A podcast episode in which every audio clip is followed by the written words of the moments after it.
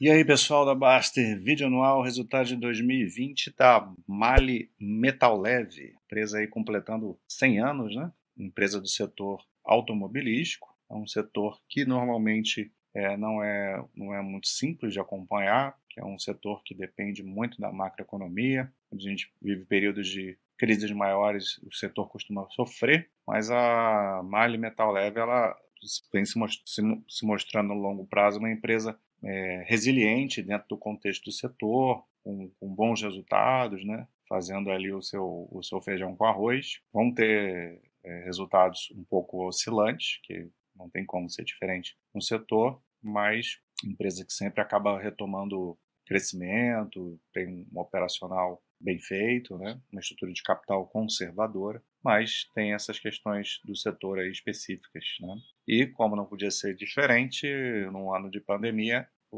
a empresa sofreu. Né? Mas vamos dar uma olhada aqui no que de mais importante aconteceu em 2020. Né? A gente vê aqui, talvez esteja um pouco pequeno, não consigo aumentar mais do que isso, não. A gente vê uma redução aí de praticamente 5% de receita no ano, mas como destaque aqui o crescimento sequencial, né? A gente teve um resultado no último TRI de 2019 de 595 milhões. Veja que no terceiro TRI já estava em 691 e no último trimestre de 2020 776 milhões. Então a gente teve uma no resultado trimestral um crescimento de 30%.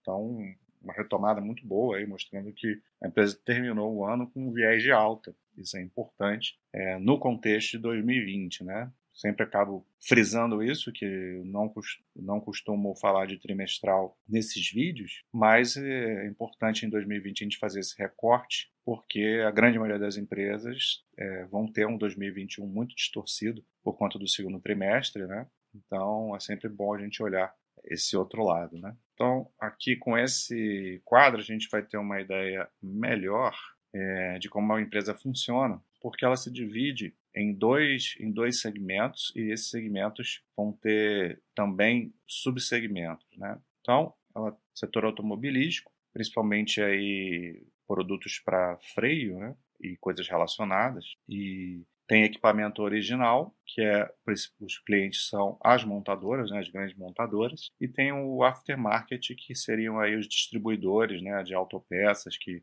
você vai fazer manutenção do, do carro. Né? E dentro desses dois setores tem o, o segmento doméstico e o internacional. Sendo que o doméstico aqui abrange os resultados da Argentina. Né? A empresa considera a Argentina como, como doméstico. Muito embora o percentual que vem da Argentina seja pequeno desse segmento, mas está ali. É por isso que a gente vai ver variação cambial envolvida no, nos resultados domésticos. Né? Então, especificamente em 2020, a gente viu que o setor de aftermarket foi, foi mais resiliente, mas na parte doméstica. Né? Na parte de equipamento original, peças originais, a gente teve uma queda é, nos, no, nos dois setores, né? Então a gente vai ver aqui que aqui nessa aqui é o comparativo do, do ano contra ano, né? O doméstico sofrendo muito aqui, mas foi por causa do câmbio, né? O câmbio, a variação cambial foi positiva, ajudou o resultado de exportação em equipamentos original, mas você vê que volume e preço teve uma queda maior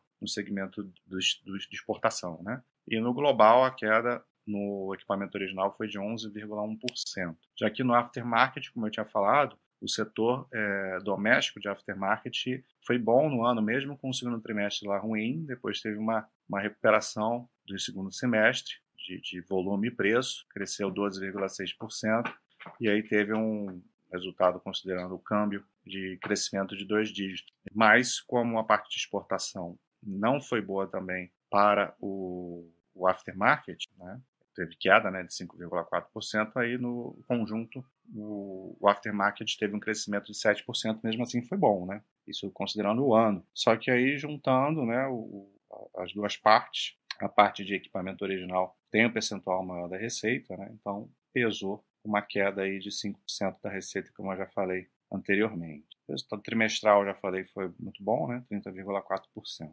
Aqui a gente vê que a maior parte da receita vem da Europa, né? A Mali é uma empresa originária da Alemanha, né? Um grupo aí bastante conhecido no, no mundo todo. Então, como esse, tem esse, essa sede alemã e original, a Europa é, ela é mais expressiva, né? mas tem uma parte considerável de exportação para a América do Norte também. Aqui a gente vai ver a parte de lucro bruto, né? resultado bruto, resultado bruto de 627 milhões, uma queda de 2,1%, né? O, o, e com, até com um ganho de margem, né? margem bruta é 26,1%, um pequeno, um pequeno ganho, porque a, a queda de receita de vendas ela foi, ela foi menor é, você, você teve um, um, um, conseguiu enxugar mais, né? O custo das vendas foi caiu mais do que do que a queda de vendas. Então por isso que ganhou, conseguiu até ganhar uma margem mesmo, mesmo tendo um resultado bruto é, inferior de 2%. Mas ficou muito distante aí do que foi a parte de,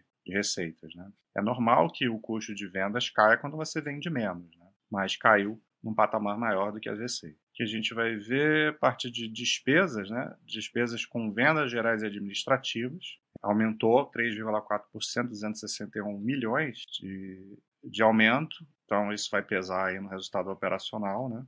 Sendo que o mais importante aqui não foi isso, né?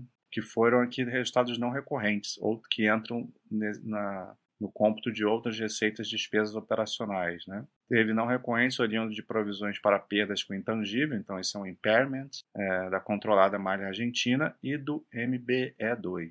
Então a gente vai ver aí resultado que impactou bastante, né? A gente vai ver aqui nessa nesse quadro que está aqui, ó, 141 é, milhões. Então, foi o principal ofensor aí do, do EBITDA esse não recorrente de impairment. É uma questão contábil, tá? Não vai ter, não vai afetar a geração de caixa da empresa, mas tem que sair na contabilidade. Então, o resultado vai parecer mais feio do que foi, porque você vê que o EBITDA de 2020 oficialmente saiu em 296 milhões. Então, uma queda absurda para um resultado de 440 milhões. Só que você ajusta isso, né, tira, tira esses impairments aqui todos, e você teria uma queda bem menos expressiva, aí, menos que 10%, né, 412 milhões, e uma margem EBITDA muito parecida com a do ano passado, ficou em 17,2%. Então, não foi tão desastroso assim como, como aparece no, no real, né? Que o EBITDA ajustado a gente vê o operacional propriamente dito, né? Como ele, como ele realmente foi considerando o resultado bruto, considerando despesas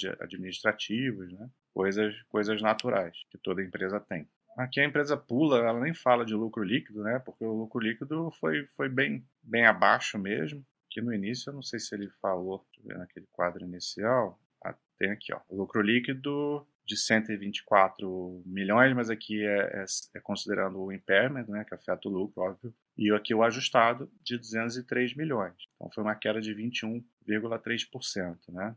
Perdeu bastante margem, a margem líquida ajustada ficou em 8,5%. Então, é um lucro aí muito afetado aí por pandemia e principalmente pelo impairment. Então, não é, não é contável, mas mesmo assim, excluindo isso, queda de 20% no lucro. Né? Para finalizar a parte de estrutura de capital, a empresa sempre foi conservadora quanto a isso. É, dívida é pequena frente à sua capacidade de geração de caixa. A empresa se capitalizou, como muitas né, fizeram em 2020, reforçou o caixa para eventuais problemas. Então, uma posição de caixa aí relevante está com caixa líquido, né? Tem 685 milhões de em caixa e 552 milhões de, de, de dívida, dívida bruta, né? Então você vai ter uma posição líquida de 183 milhões. Não é muito comum a gente ver isso, uma dívida de curto prazo bem maior que a de longo prazo, só que com caixa líquido, né, que diferença faz, né? Então não é problema nenhum. Seria um problema se fosse aquelas empresas lá com,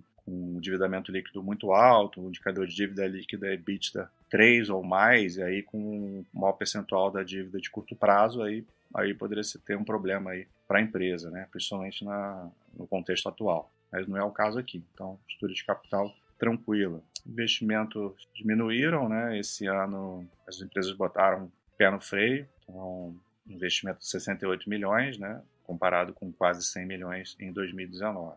É um percentual pequeno aí da, da receita líquida. Então, uma empresa que esse ano não dá muito para avaliar, mas a gente vê que terminou o ano com um viés positivo, um crescimento bastante alto, né? Vamos ver como é que vai ser 2021, um ano, mais um ano incerto. Então, só daqui a um ano para a gente ver. Mas é uma empresa que você olha aqui o histórico dela, né? Tem as oscilações, que tem muito a ver com essa questão de crise econômica, né? O operacional meio que vai e volta, mas é, de, no longo prazo ele vai meio que tendendo a uma, uma subida, né? Aí volta, daqui a pouco sobe de novo. Mas é uma empresa tranquila, né? Empresa que tem trazido retorno ao sócio, estrutura de capital sempre muito tranquila, né? endividamento sempre pequeno, uma geração de caixa sempre positiva ali, né? Esse ano até é uma geração maior, às vezes isso tem a ver até com a empresa estar tá investindo pouco, né? Pouco capital de giro, mas enfim, apesar de tudo, é uma empresa que de longo prazo acaba trazendo um retorno interessante aos sócios, especialmente através de